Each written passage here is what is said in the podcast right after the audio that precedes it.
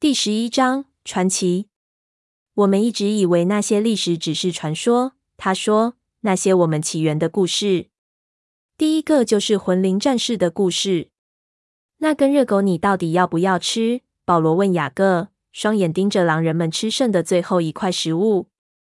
雅各背靠着我的膝盖，把玩着那根热狗。他将热狗插在一根拉直的衣架上烧烤。萤火边缘的火焰将热狗表面烧灼出一个个的小泡泡。他叹口气，拍拍肚子。在他吞下第十根热狗之后，接下去我就算不清楚了，更别提那超级大袋的薯片及两公升装的沙士。可是他的肚子仍旧很平坦。我猜我饱得都快吐了，但我想我应该还吞得下去。但我根本不觉得这样是享受。他缓缓地说，同时还伤心地叹气。尽管保罗吃的和雅各一样多，但他双手握成拳头，怒视着雅各。真是的，雅各笑了。我是开玩笑的，保罗。拿去。他轻轻将插在自制烤肉串上的热狗朝萤火圈的另一边抛过去。我以为热狗会落到地上，但保罗毫不困难地在最后一刹那接住了。和这些手脚极度敏捷的人在一起。迟早会害我得个什么情节的。谢了，老哥。有了食物，保罗的脾气马上就平息了。萤火哔哔啵啵的烧着，火势逐渐变小，然后突然爆起一阵火花，橘色火星衬亮黑色夜空。有趣的是，我根本没注意到太阳已经下山了。这是今晚第一次，我想起现在究竟有多晚了。我完全失去时间感。和我的奎鲁特朋友在一起，比我想的还轻松。当雅各和我将摩托车放入他家车库时，他懊悔地承认安全帽是个好主意，他应该也要想到的。而我开始担心和他一起出现在萤火晚会的事，不知道这些狼人现在是否会认为我是叛徒？他们会因为雅各邀请我而生气吗？我会毁了晚会吗？但是当雅各牵着我走出森林，来到悬崖顶的会场时，会场的气氛很随意，很轻松。萤火已经烧得很旺，比被乌云遮住的太阳还明亮。嗨，吸血鬼女孩！安博瑞大声欢迎我。奎尔跳起来跟我击掌，亲吻我的脸颊。当我和雅各一起坐下，坐在艾蜜莉和山姆旁边的冰冷石地上后，他捏了捏我的手。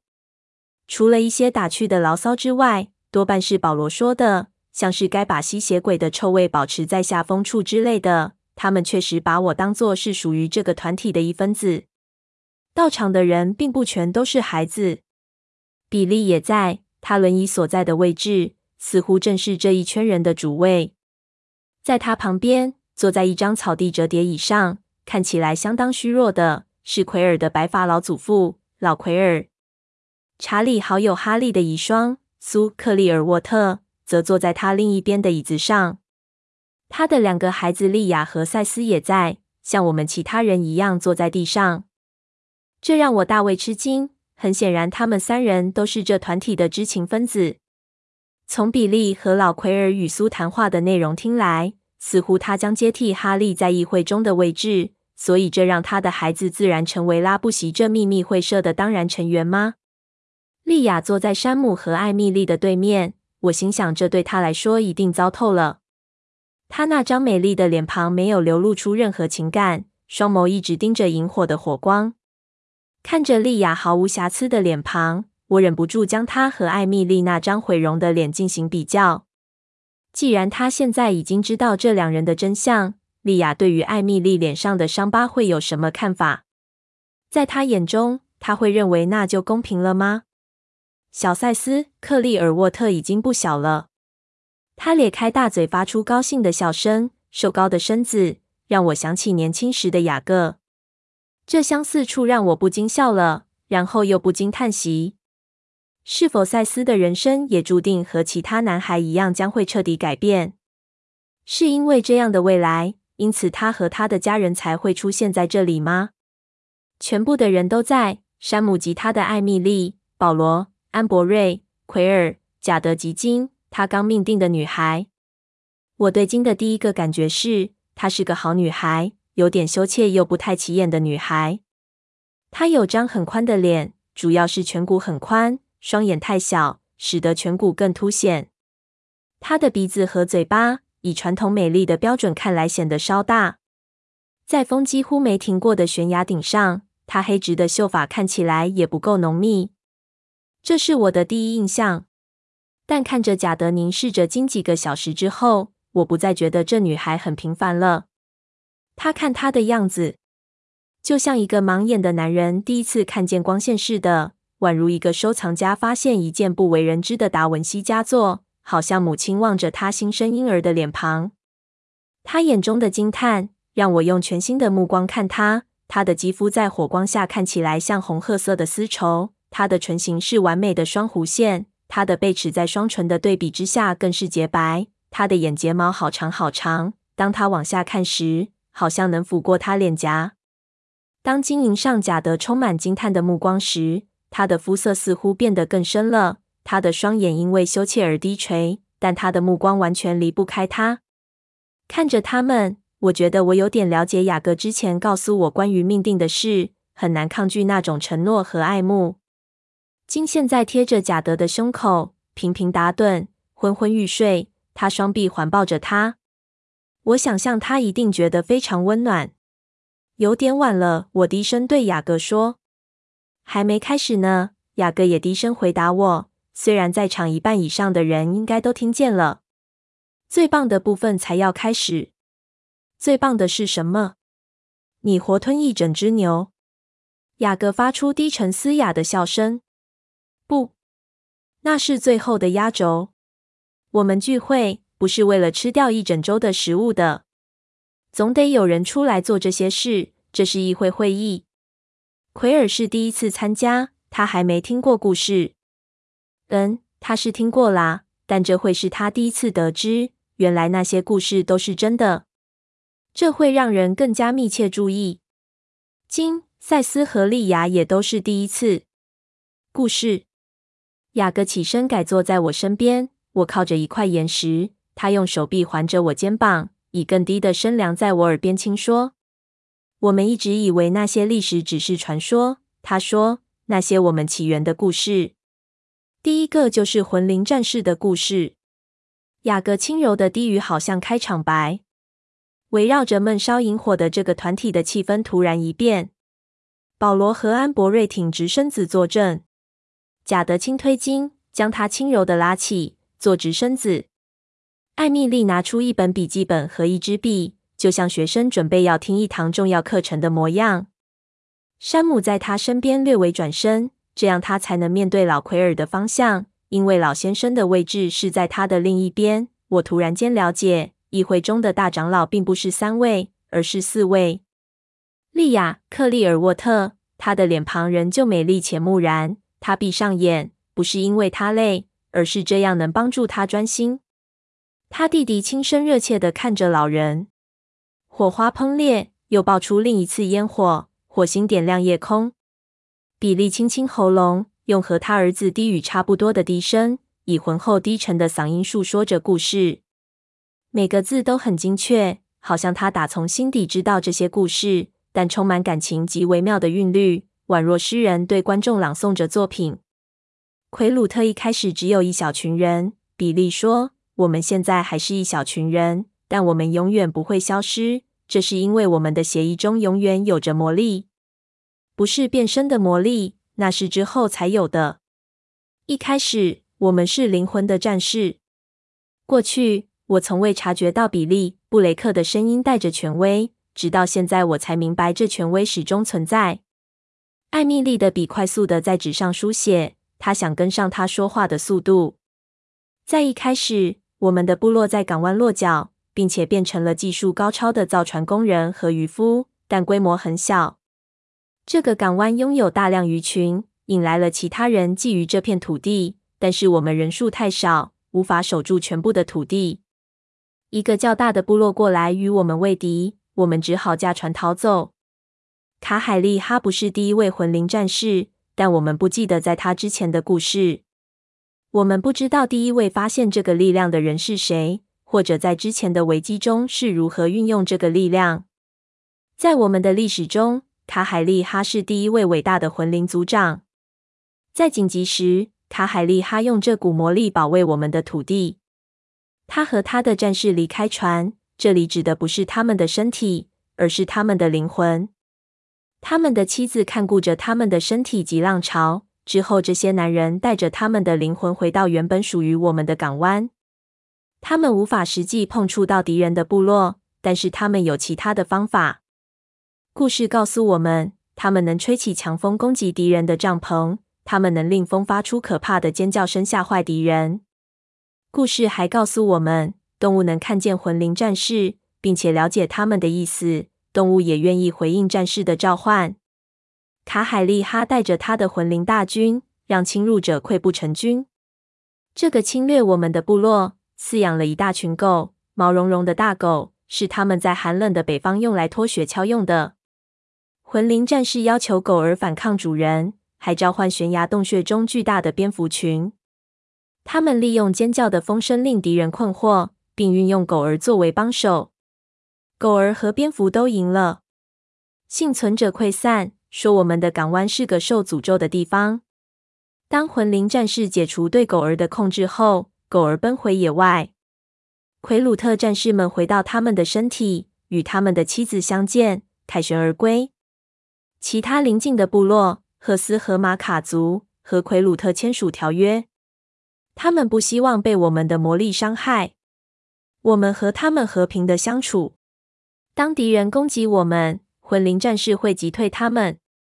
经过一代又一代，到了最后一任的魂灵族长塔哈阿基，他是知名的智者，也是和平爱好者。人们在他的照顾下满足美好的生活着。但有一个男人乌特拉帕，他不满足。围绕着火光的人群中传来一阵低吼声。我反应太慢，来不及看到是谁发出的。比利不理会这个声音，继续述说着传说。乌特拉帕是塔哈阿基领导的魂灵战士成员中最强壮的一位。他是一个力量强大的男人，也是一个贪婪的男人。他认为人们应该运用所拥有的魔力来扩展土地，征服赫斯和马卡族，建立一个帝国。当他们成为魂灵战士时，他们会知道彼此的想法。塔哈阿基知道乌特拉帕的梦想，所以对乌特拉帕感到愤怒。他下令乌特拉帕离开部落，永远不准使用他的力量。乌特拉帕是一个强壮的男子，但族长的魂灵战士人数比他多。他没有选择，只得离开。这位愤怒的被逐者躲在附近的森林中，等待向族长复仇的机会。就算在和平的时代。魂灵战士族长也满怀警戒的保护子民。他们时常进入山上一个神圣的秘密场所，将自己的身体留下，然后独自扫荡森林和海岸，确定没有威胁靠近。有一天，当塔哈阿基外出去执行这项勤务时，乌特拉帕跟踪他。一开始，乌特拉帕只是单纯的计划要杀死族长，但这计划有个缺点。魂灵战士之后一定会想办法找到他并杀了他，而且在他还来不及逃走之前就会被他们找到。当他躲藏在岩石后，看着族长准备离开身体时，他想到另一个主意。塔哈阿基将他的身体留在那个秘密之地，灵魂乘风一同飞翔，要替他的子民监视这片地区。乌特拉帕等着，等着族长的灵魂乘风离开到足够的距离之外。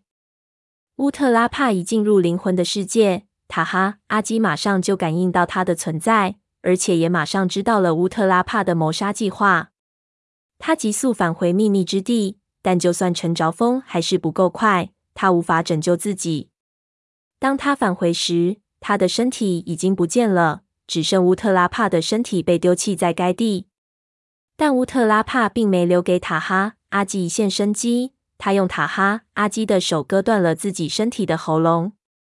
塔哈阿基跟着他的身体下山。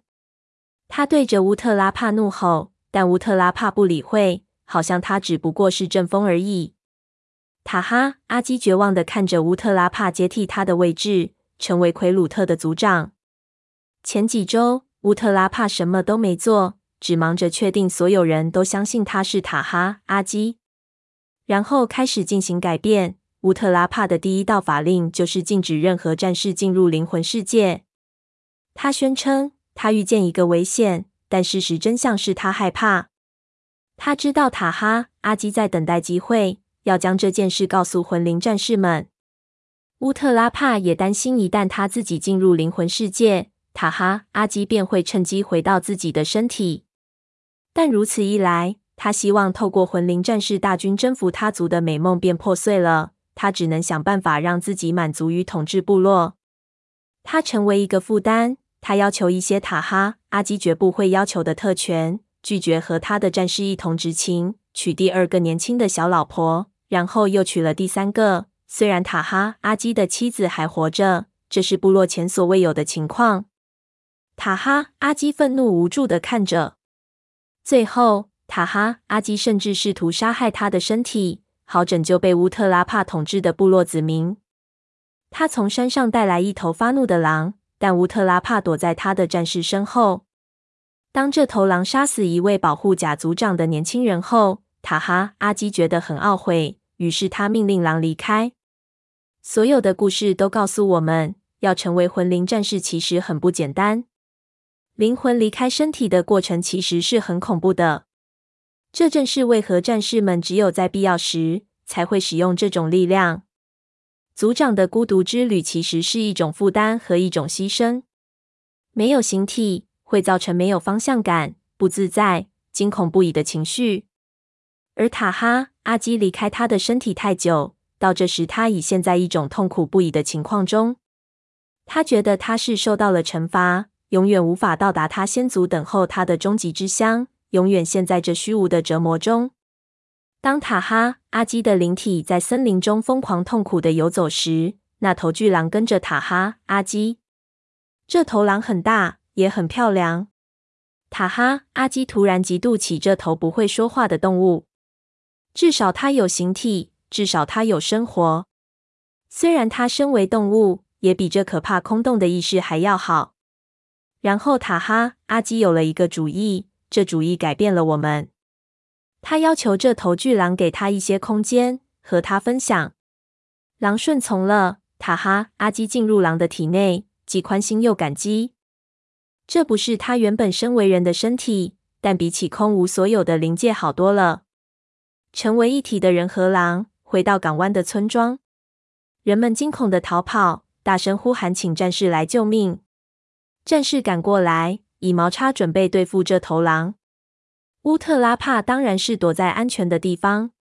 塔哈阿基并没有攻击他的战士们，他缓缓地从他们面前撤退。用他的双眼想告诉他们，试图对他的子民吠唱。战士们逐渐了解，这头狼不是只普通动物，有个灵体在影响这匹狼。一位较老的战士名叫尤特，决定违反甲族长的命令，想跟这头狼沟通。当尤特一进入灵魂世界，塔哈阿基就离开狼。那头动物温驯的等着他回来和尤特沟通。尤特马上就知道了真相。然后欢迎他真正的族长。此时，乌特拉帕出来看看这头狼是否已被制服。当他看见尤特无生命的躺在地上，周围是保护的战士，他便知道发生了什么事。他拔出刀子冲过去，想在尤特还来不及回到体内之前先杀了他。叛徒！他尖叫，战士们不知该如何是好。族长禁止灵魂离体之旅。而族长也有权对违抗命令之人施以惩罚。尤特跳回他的身体，但乌特拉帕已将刀子架在他喉咙上，手捂住他的嘴。塔哈阿基的年轻身体很强壮，而尤特的身体已然老弱。尤特什么都来不及说，来不及警告其他人，就被乌特拉帕杀死了。塔哈阿基看着尤特的灵魂飘向终极之乡。也是塔哈阿基永远都无法前去的安息之地。他觉得极其愤怒，这股愤怒的力量远超过他曾有过的任何感觉。他再次进入狼的体内，决心要咬断乌特拉帕的喉咙。但当他跳进狼的体内时，最伟大的魔力发生了。塔哈阿基的愤怒是人类的愤怒。他对族人的爱及对这统治者的憎恨之带对狼的身体而言太浩大了，这种情绪太人类了。狼颤抖个不停，就在震惊的战士及乌特拉帕的眼前变身成为一个人。这新的人类躯体看起来和塔哈阿基一点都不像，反倒是太过健壮雄伟。他乃是塔哈阿基的灵直接转换成的形体。战士们马上就认出了他。因为他们曾经和塔哈阿基的灵体并肩行动，乌特拉帕想逃走，但塔哈阿基的新生躯体内拥有着头狼的强大力量。他抓住这假族长，在他还来不及从这偷来的躯体逃走之前，就杀了他。当人们了解到真相后，人们兴高采烈。塔哈阿基很快将一切恢复秩序，再次和他的战士们一同执勤。将年轻的小老婆送回原本的家庭。唯一不变的是，他也同样禁止灵魂之旅。他知道大家都晓得偷身体这个想法了，若再进行灵魂之旅的话，将会太危险。于是从此不再有魂灵战士。从那时起，塔哈阿基随时能在狼与人体间随意变身。人们称呼他为大狼塔哈阿基，或者灵体之人塔哈阿基。他领导部落相当多年，因为他一直没变老。当危险的威胁靠近，他就变身为狼，抵抗或吓退敌人，让人们和平的生活。塔哈阿基生了许多儿子，其中部分的儿子发现，当他们成年时，他们也能变身成为狼。但这样的狼个个不同，因为他们是魂灵战士之狼，他们内心的特色会反映在外部的形体上。这正是山姆是黑色的原因。奎尔低声笑着说：“黑色的心，黑色的毛发。”我是如此着迷于故事之中，直到此时才震惊的回到现状，看着围绕着微弱萤火的这一圈人。我又震惊的了解到，这一圈人全都是塔哈阿基，无论隔了多少代的孙辈。萤火喷裂的火星朝天际喷发，火星在夜空颤动舞动，变换出几乎可描述的形状。你的巧克力色毛发反映出什么？山姆低声回答奎尔：“你很甜。”比利不理会他俩的拌嘴。有些儿孙成为像塔哈阿基一样的战士，他们不再变老。其他那些不喜欢变身、拒绝加入狼人这一族，那些人开始变老。部落发现，一旦狼人决定放弃他们心灵之狼的战士力量，他们就会和其他人一样变老。塔哈阿基很长寿，是一般人寿命的三倍长。他在前两任老婆死后娶了第三任，这时他才找到他真正挚爱的心灵伴侣。虽然他仍旧爱着先前两位，但这次的感情完全不同。他决定放弃他变身成狼的力量，这样才能与他的老婆白头偕老，同归天国。这是我们魔力起源的故事，但不是故事的结局。比利看向老奎尔亚德瑞，老奎尔坐在椅子上动动身子，虚弱的肩膀挺直。比利拿了瓶水喝了几口，抹了下自己的前额。艾蜜莉的笔一直猛写，没有停下来过。这是魂灵战士的故事，老奎尔用衰弱的高音说。接下来要说的是第三任妻子的牺牲。在塔哈阿基放弃了他的心灵之狼的力量后，过了许多年。那时他已经是个垂垂老者。北方有了麻烦，来自玛卡。那个部落中有几个年轻女孩不见了，他们认为是邻居的狼人干的好事，因为他们害怕，同时不信任这些狼人。当狼人转变成狼的形体时，他们能知道彼此的思想，就如同他们身为魂灵战士的先祖一样。他们知道不是他们干的。塔哈阿基想让玛卡族长平静下来，但他们太害怕了。塔哈阿基不想开战，他已经不再是个能够领导族人的战士了。他命令他的大儿子塔哈为在开战之前找出真正的犯人。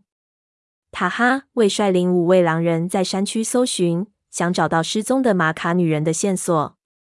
他们偶然间碰到某种从未遇到过的东西。森林中有股奇怪甜美的味道，让他们的鼻子像火烧一样痛苦。我畏缩着，更紧靠在雅各身边。我看见他嘴角扭曲，露出笑意，但他的手臂紧紧搂着我。他们不知道是什么生物散发出那样的味道，但他们追踪着那气味前去。老奎尔继续说，他颤抖的嗓音不像比利那样威严，却有种奇怪愤怒的急切感。随着他话越说越快，我的脉搏也越跳越快。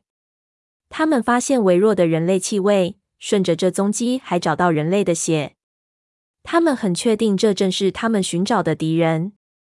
这趟旅程让他们走到遥远的北方，因此塔哈为派出半组人马，比较年轻的那几个回去部落，向塔哈阿基报告。然而，塔哈为何他另外两个兄弟没有回来。年轻的兄弟搜寻着兄长，但一无所获。塔哈阿基为他的儿子们扶丧哀悼，他希望能为儿子的死去复仇，但他已经老了。他穿着丧服去见马卡族长。告诉他一切。马卡族长相信他的悲痛，两个部落的紧张暂时告一段落。一年后，两个马卡少女在同一晚从自己的家中消失。玛卡人马上请奎鲁特狼人前来。狼人发现整个玛卡村庄都有着同样甜美的臭味，于是狼人出发前去狩猎。这次出征只有一位回来，他是雅哈乌塔。塔哈阿基第三个妻子的长子，也是这群狼人中最年轻的一位。他带回来一样东西，是奎鲁特人从未见过的一个奇怪、冰冷像石头般残碎的尸块。那些有着塔哈阿基血脉的儿孙，即使还没有变身成狼人的，也能从这死亡的家伙身上闻到辛辣的气味。这就是马卡族的敌人。雅哈乌塔形容事情的经过。他和他的兄弟发现这个家伙，这东西看起来像人类，但硬得像花岗岩。他和那两个玛卡女人在一起，其中一个女人已经死亡，苍白无血的倒在地上；另一个在这家伙的臂弯，他的唇咬着他的喉咙。当他们闻到那令人厌恶的味道赶去时，原本他还活着，但当他们靠近时，那家伙很快折断他的梗子，将他无生命的尸体抛在地上。他苍白的唇上沾满他的血，双眼闪耀着红光。雅哈乌塔形容那家伙凶猛强大的力量和速度。他一位兄弟低估了那家伙的力量，很快便牺牲了。那家伙将他兄弟撕成碎块，像撕碎洋娃娃似的。雅哈乌塔和他另一个弟兄更小心，他们一起合作，从两侧进攻那家伙，要以智取。他们的发挥身为狼人最强的力量和速度，那是他们从未遭遇过的。那怪物像石头一样硬，像冰一样冷。他们发现只有他们的利齿能摧毁它。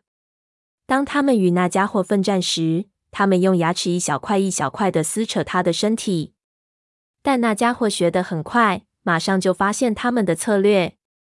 他双手抓住了雅哈乌塔的兄弟。雅哈乌塔发现那家伙的喉咙此时是个空隙，于是飞跃扑了过去。他的利齿咬下那家伙的头，但那家伙的手还是继续重创他兄弟。雅哈乌塔将那家伙撕扯成无法辨认的碎块，撕成一片一片的，绝望的想救他的兄弟，但来不及了。幸好最后那怪物被摧毁了，或说他们如此以为。雅哈乌塔将那家伙臭味冲天的尸块放在地上，让长老们查看。一块手部残骸摆在那家伙花岗岩般的手臂旁。当长老们用棍子戳着碎块时，那两块碎尸块碰在一起，而那只手竟朝手臂的碎块伸出，想将自己重组。吓坏了的长老们升起火，想烧毁残骸。令人窒息的浓烟，空气中都是恶心的味道。当一切烧完只剩灰烬时，他们将灰烬装成许多小袋，尽量将灰烬撒得远远的。有些撒进海洋内，有些撒进森林内，有些在悬崖洞穴内。塔哈阿基将其中一袋挂在脖子上，因此若那怪物再次试图把自己再拼起来的话，他会有警觉。老奎尔停了一下，望着比利。比利将绕着他梗子的小皮绳拉出来。皮绳尾端有个小袋子，黑色的，看起来年代久远。好几个人不约而同地发出了惊讶的呼声，我可能就是其中之一。人们把他叫做冷血人，喝血的人。人们恐惧的生活着，担心还有更多的冷血人。人们只能依靠仅存的一位狼人保护着雅哈乌塔。他们并没有等很久。那家会有个伴，另一个吸血者来到奎鲁特区，想要复仇。故事说，那冷血女人是人们看过最美的生物。当她在清晨走进村庄，她看起来像黎明女神。太阳出来了。照射在她雪白的肌肤上，发出闪烁的光芒，也照得她长到膝盖、随风飘动的金发闪闪发光。她的脸美得让人着迷，她漆黑的双眸对比雪白的脸庞。有些人不自觉地跪下来膜拜她。他以高亢刺耳的声音询问，那是人们从未听过的语言。人们呆住了，不知该如何回答。在人群之中，只有一位小男孩是塔哈阿基的血脉。其他人都不是。当他闻到他的味道，他紧抓住他母亲，不停尖叫，说那味道害他鼻子很痛。有一位正要赶去议会的长老，听见男孩的尖叫，知道来的这女人就是那种怪物，他大喊要人们快逃。于是他动手先杀了他。共有二十位目击者见到冷血女人来到，但只有两个幸存者，因为他被血分心，停下来满足口腹之欲。他们跑去找塔哈阿基，他和其他长老、他的儿子及第三个妻子坐在议会内。雅哈乌塔一听到这个消息，就立刻变身成狼，他要独自去摧毁这吸血的人。塔哈阿基、他的第三个妻子、他的儿子们和他的长老都跟在他身后。一开始，他们没找到那怪物，只看到他攻击的证据：残缺的尸体。有一些已经被吸光了血，散落在他走过的路面。然后他们听见尖叫声，匆匆赶去港湾。一小撮奎鲁特人跑上船想逃难，他像鲨鱼一样游在他们后方，用他那强大的力量打破船头。当船下沉时，他抓住那些想游走的人，折断他们的颈项。当他见到一头巨狼站在岸边时，他不顾那些逃走的游泳者。他往回游得很快，快得像个黑点直扑过来，滴着水滴，美艳动人。站在雅哈乌塔面前，他用一根苍白的手指指着他，用另一种没人听得懂的语言问他问题。雅哈乌塔等着，这是一场势均力敌的战斗。他和他的伴侣不同，他并非是骁勇善战的武士，但雅哈乌塔只有一个人。眼见他的盛怒。没人敢靠近去协助雅哈，引他分心。当雅哈乌塔失败后，塔哈阿基愤怒的咆哮。他一拐一拐地走向前，转变成一头年老白发的狼。那头狼已老，但仍旧是塔哈阿基心灵之人。他的怒意让他变得强壮。战斗又开始了。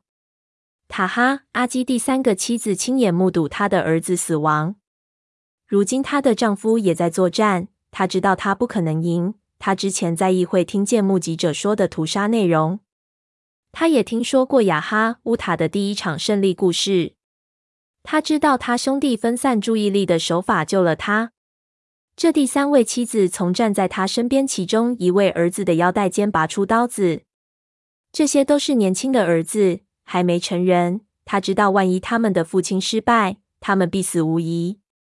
第三位妻子高举利刃奔向那冷血女人，冷血女人笑了，并没因为她的动作分心，仍旧专注与老狼作战。她一点都不怕这虚弱的老女人或是刀子，因为刀子根本伤不了她的肌肤。她准备要对塔哈阿基使出致命的一击。就在此时，这第三位妻子做了一件冷血女人没想到的事，她冲过来跪在那冷血女人的脚前。将刀子刺进自己的心脏，血渗透第三位妻子的手指，喷到冷血女人身上。吸血的人无法抗拒从第三位妻子身上流出的鲜血的魅力。出于本能，他转向这垂死的女人，有那么一秒钟的时间，完全沉溺在饥渴中。塔哈阿基的利齿咬住了他的颈项。战斗还没结束，但塔哈阿基不再是孤军奋斗。看见母亲死亡，两位年轻的儿子愤怒不已，愤怒引发他们心灵之狼的战士力量。尽管他们还未成年，他们也变身为狼，和父亲并肩作战，消灭了那个生物。塔哈阿基未再返回部落，他一直没变回人形。他躺在他第三个妻子身边整整一天。若有任何人想接近他，他就大声咆哮。最后，他进入森林，再也没回来过。从那时起，冷血人引起的麻烦就很少见。塔哈阿基的儿子守护部落，直到他们的儿子大的能接替父亲的位置。一次通常不会超过三位狼人，这样就够了。偶尔有吸血人会出现在部落附近。但因为吸血人没预料到会有狼人，所以很快就被狼人料理干净。有时狼人会死，但不是像第一次那样毁灭性的死亡。狼人学会如何与吸血鬼作战，将知识一代代传承，从狼人的心灵传到另一个狼人的心灵，魂魄传递给魂魄，父亲传给儿子。随时间经过，塔哈阿基的后代子孙成年后也不再变成狼人。只有在重要的时刻，一旦冷血人靠近，狼人才会重现。冷血人总是单独或两人同行的出现，因此我们狼人的数量也还是很小一群。当一大群吸血鬼来到此地，你们的曾祖父被准备要与他们作战。但那领导和埃夫莱姆·布雷克会谈，好像他只是一个人类，承诺永远不会伤害奎鲁特。他奇怪的黄眼珠让他说的话看来似乎可信。他们和以前那些吸血的人似乎不同。相比之下，狼人的数目较少，对冷血人来说，实在没有必要在胜券在握的状况下提出协议。埃夫莱姆接受了，他们真的乖乖待在那一边，虽然他们的存在似乎也引来更多的同类。他们的数目也刺激了我们部落诞生有史以来数量最多的狼人。老奎尔说：“那一瞬间，他被松垮肌肤遮住的黑色双眼似乎看着我。当然，除了在塔哈阿基的时代。”他说，然后叹口气。因此，我们部落的子孙仍旧背负着这个重担，将他们父执被牺牲的故事流传。众人沉默了好一会。拥有魔力和传奇的这些后代子孙们，隔着火光，彼此互望着对方，眼神充满悲伤。只有一个例外，负担。他低声嘲讽地说：“我认为这很酷。”奎尔饱满的下唇撅了起来。隔着将灭的萤火，塞斯·克利尔沃特，他睁大眼羡慕的望着这群身为部落保护者的弟兄们，同意的点着头。比利低声轻笑，低沉长久的笑声，那魔力似乎落入闷烧的余火。突然间，大家又像是朋友了。贾德朝奎尔丢小石头，当他吓得跳起来，大家都笑了。我身边传来滴滴的谈话、打骂、笑闹、聊天声等。莉亚·克利尔沃特并没有睁开眼，我好像看见他脸颊上有个晶亮的东西，应该是泪。但当我试着再仔细看的时候，已经不见了。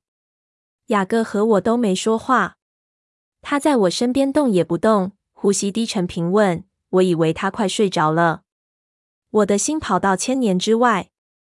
我没有在想雅哈、乌塔或其他狼人，或是美丽的冷血女人。我很容易就能在脑海中想象她的样子。不，我想的是这群魔力子孙以外的人。我试着想象那拯救了整个部落的不知名女人的长相。那第三个妻子，不过是一个人类女性，没有特别的超能力。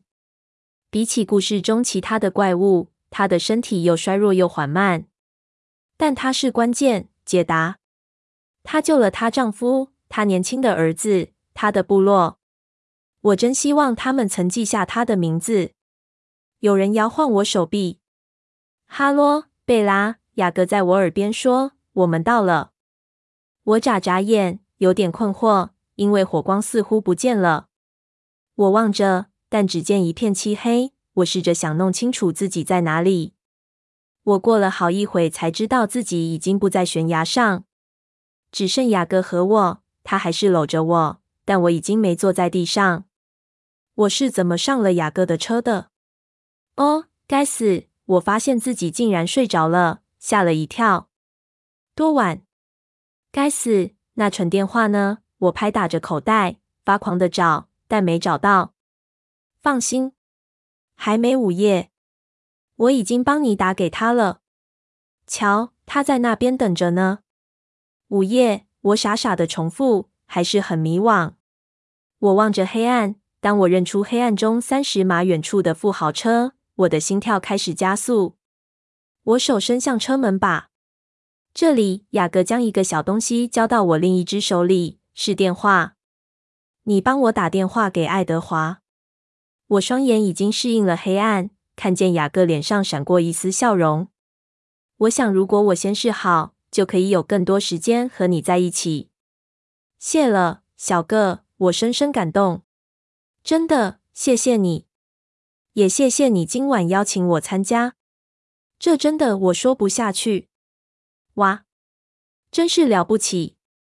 拜托，你根本就睡着了，没看到我生吞整只牛。他笑着说：“不，我真的很高兴你喜欢。这我觉得很好，有你和我在一起。”漆黑的距离外有东西移动，在漆黑树林的背景中有个苍白像鬼一样的东西。踱步。哦，真没耐心，不是吗？雅各注意到我分心了。去吧，但尽快再来，好吗？当然，小个，我答应。打开车门。冷风吹过我的腿，让我发抖。晚安，贝拉。什么都别担心，我今晚会看着你的。我停下来，一只脚踏在地上。不，小个，你也该睡觉。我不会有事的。当然，当然，他说，但听起来不太像是同意，只是应付应付我。晚安，小个。谢了。晚安。贝拉，当我冲向黑暗，他低声说：“爱德华在边界线迎接我。”贝拉，他说，声音中听得出大大松了一口气。他双臂紧紧环抱着我。嗨，抱歉，我这么晚，我睡着了，而且我知道雅各解释过了。他朝车子走去，我在他身边步履蹒跚。你累了吗？我可以抱你。我没事。我们先让你回家上床睡觉。你玩得开心吗？是呀，棒极了，爱德华。我希望你也在。我不知该怎么说。小个的父亲告诉我们一个古老的传说，好像好像魔法。你有机会要说给我听。等你睡够以后。我说不清楚的，我说，然后打着大呵欠。爱德华笑了。他为我打开车门，将我抱进去，帮我绑上安全带。明亮的头灯照着我们。我朝雅各挥挥手，但我不知道他是否看见。这一晚，在我先经过查理这关之后，因为雅各已经打过电话给他，所以他并没怎么为难我。我并没有直接上床，而是靠在敞开的窗边，等着爱德华回来。今晚的夜特别冷，几乎像是冬天。我在刮风的悬崖上没注意到。我回忆着，坐在雅各身边和坐在萤火旁似乎没有不同。冰冷的水滴落在我脸上，下雨了。除了黑色三角锥状的云纱幕在风中摇曳之外，什么都看不见。但我张大眼，在风雨中找寻那个身影，一个苍白的人影，从夜色中像鬼一样行动，也可能是一头巨大的狼的黑影。我眼力不好。然后夜色中传来声音，就在我身边。爱德华从我敞开的窗户滑进来，他双手比雨水还冷。雅各在外面吗？当爱德华用手臂环抱住我时，我颤抖着问：“是的，在某处。”艾斯密正在回家的路上。我叹息，又湿又冷，这真傻。我又抖着说。他笑了。只有你才会冷，贝拉。我这一晚的梦也很冷，可能是因为我睡在爱德华的臂弯中。但我梦见我在外面的风雨中，风吹着我的发，鞭打似的打在我脸上，让我睁不开眼。我站在第一海滩的沿岸上，试着辨认那快速移动的黑影是什么，但我只微微的看得出那黑影在岸边。一开始只有黑色和白色的身影，冲向对方，又优雅的分开。然后，好像月突然破云而出，我看清一切。罗斯利，他秀发湿湿的舞动，金色的发垂到膝盖，冲向一头巨狼。他的利齿闪着亮光，我马上认出那是比利·布雷克。我立刻冲过去。但发现自己移动速度慢得令人沮丧。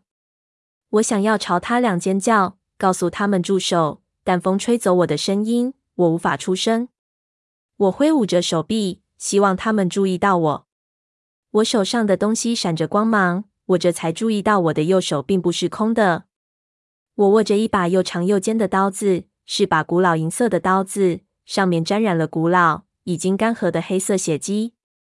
刀子吓坏我。我双眼顿时睁大，看着我安静漆黑的房间。我发现的第一件事是我并非独自一人。